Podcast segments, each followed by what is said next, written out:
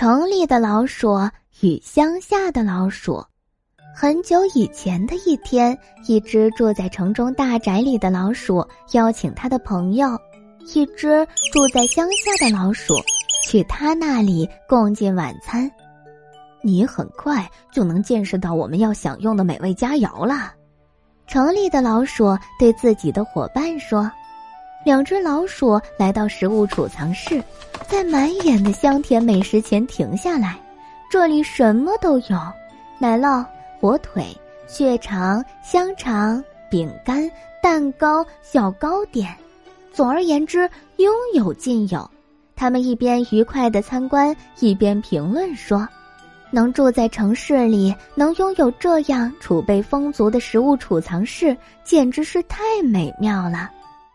就在两只老鼠大快朵颐时，他们听到了一个令人不安的脚步声，有人正在靠近。过来，快跑，快点儿，咱们快躲起来！城里的老鼠低声说道。还没等对方回答，他就咻的一下钻进角落的一个洞里。乡下老鼠一句话没说，也紧跟着钻了进去，瑟瑟发抖，就像狂风里的一条细树枝。两只老鼠趴在洞里，吓得魂不附体，不敢张嘴，甚至连胡子都不敢动一下。直到过了很长时间，脚步声走远，一切又恢复平静，已经没有危险了。城里的老鼠对他的朋友说道。咱们可以出去继续安心的大吃特吃了。谢谢你，亲爱的朋友。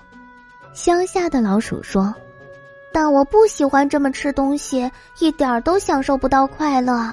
我真诚的邀请你去一趟我家，什么时候想去都可以。在那里，虽然吃不到今天你给我吃的这些精致的美味，只能吃些普通的面包，但我们可以舒服自在的吃。”没有人会打扰，不用慌慌张张的逃跑躲藏，这种掺杂着恐惧的奢侈美食，我可真是消化不了。的确，宁可不吃山珍海味，也不要吃的不安和反胃。